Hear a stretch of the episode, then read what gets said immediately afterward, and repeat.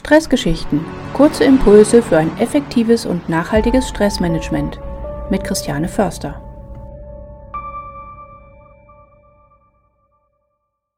Du kannst die Wellen nicht stoppen, aber du kannst lernen zu surfen.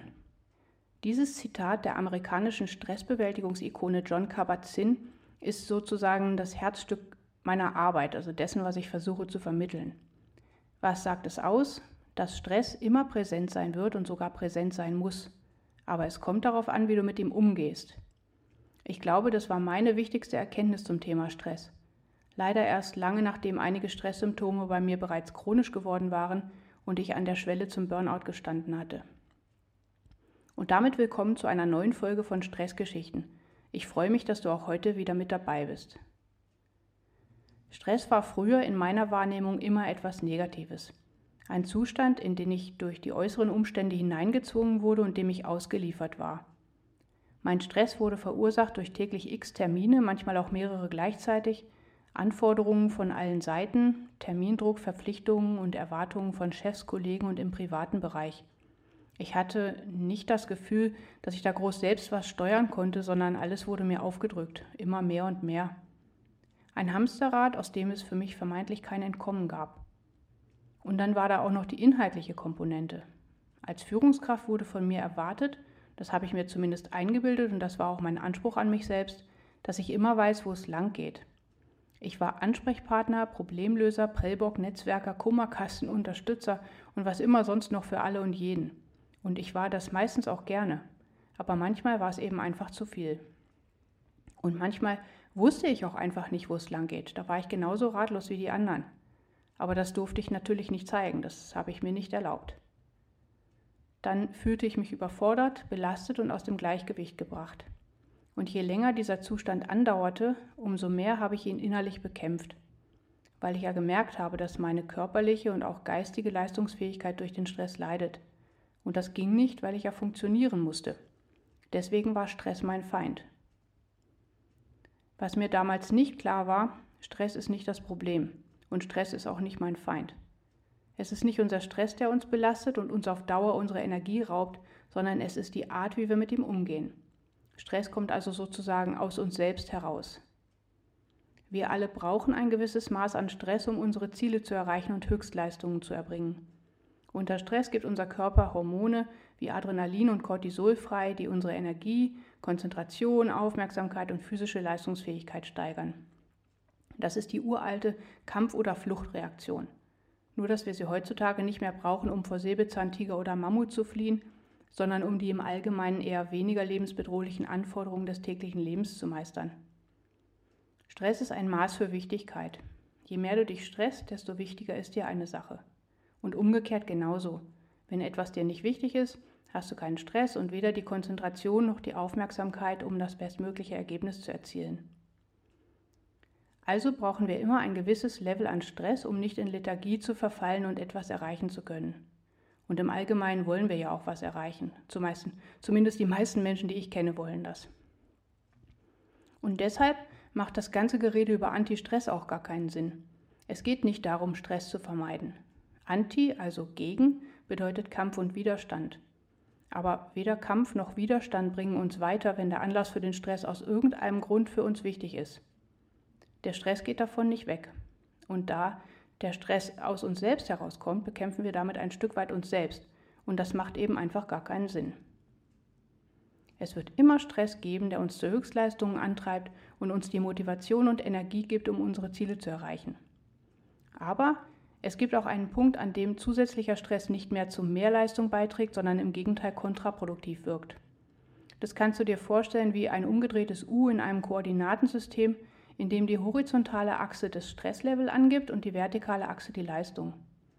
Ab dem Nullpunkt bis zum höchsten Punkt des umgedrehten U steigt die Leistung mit zunehmendem Stresslevel. Der höchste Punkt ist das Optimum, da ist dein Stresslevel genau richtig, um die beste Performance zu bringen. Leute, die an diesem Punkt sind, die sind oft in einer Art Flow-Status. Top motiviert, engagiert und leistungsbereit. Hier wird auch oft von Eustress, also positivem Stress gesprochen. Das hast du bestimmt schon mal gehört. Wenn du aber diesen optimalen Punkt überschritten hast und dich sozusagen auf der rechten Seite des umgedrehten Us weiter bewegst, dann nehmen Leistungsfähigkeit und Produktivität ab. Wir werden unkonzentriert, müde, machen vielleicht auch mehr Fehler als sonst. Wir geraten in den Bereich der Stressfrühwarnzeichen, die ich euch in der letzten Folge von Stressgeschichten ausführlich beschrieben habe. Am Ende der Kurve nimmt der Stress überhand und dafür ist dir das Wort Die-Stress sicherlich ein Begriff. Der Stress wird nur noch als negativ wahrgenommen und irgendwann werden wir krank und unser Körper streikt. So wie es bei mir ja auch gewesen ist. Wie die U-Kurve verläuft, ist natürlich individuell verschieden. Manche Menschen brauchen ein höheres Stresslevel, um in den Flow zu kommen, andere ein geringeres. Aber welches Level auch immer, unser Ziel sollte immer sein, so oft wie möglich, so nah wie möglich am optimalen Stresslevel zu sein, am Flow. Hier habe ich eine kleine Übung für dich. Versuch dich mal an das letzte Mal zu erinnern, als du so richtig im Flow warst, als du total viel positive Energie hattest und top motiviert deine Ziele und Aufgaben angegangen bist. Wann war das? Und was war das? Und wie hat es sich angefühlt? Hol's doch mal wieder aus der Erinnerungskiste und lass die positive Energie von damals kurz auf dich wirken. Wir brauchen also ein gewisses Maß an Stress, um unsere Ziele zu erreichen, welche auch immer das sind. Aber wir brauchen genauso tiefe Entspannung, um dauerhaft Höchstleistungen erbringen zu können. Denn deine Energie ist wie eine Batterie, die irgendwann leer ist, wenn sie nicht rechtzeitig wieder aufgeladen wird. Und wenn du sie gar nicht auflädst, ist sie irgendwann tief entladen und dann geht gar nichts mehr. Wenn du ohne Entspannung immer wieder an deine Grenzen gehst, sinkt dein Leistungsniveau über kurz oder lang.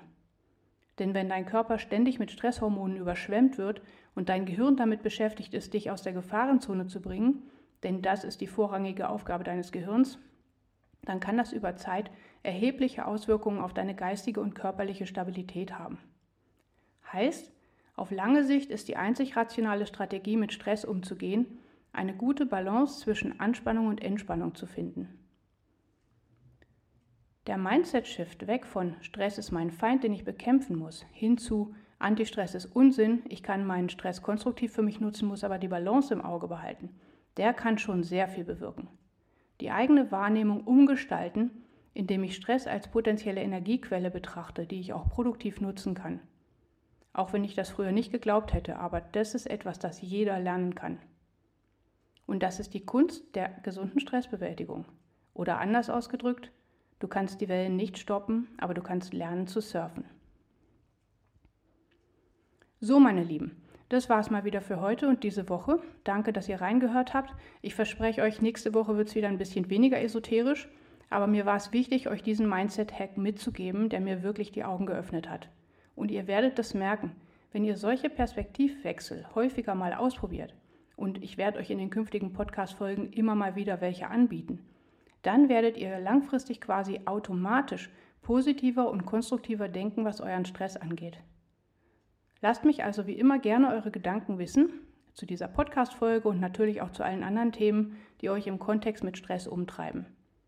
Alle meine Kontaktdaten und Kanäle findet ihr auf inbalancecoach.de und ich freue mich, wenn ihr auch nächsten Montag bei der nächsten Folge von Stressgeschichten wieder mit dabei seid. Eine schöne Woche euch, eure Christiane von InBalance Coach.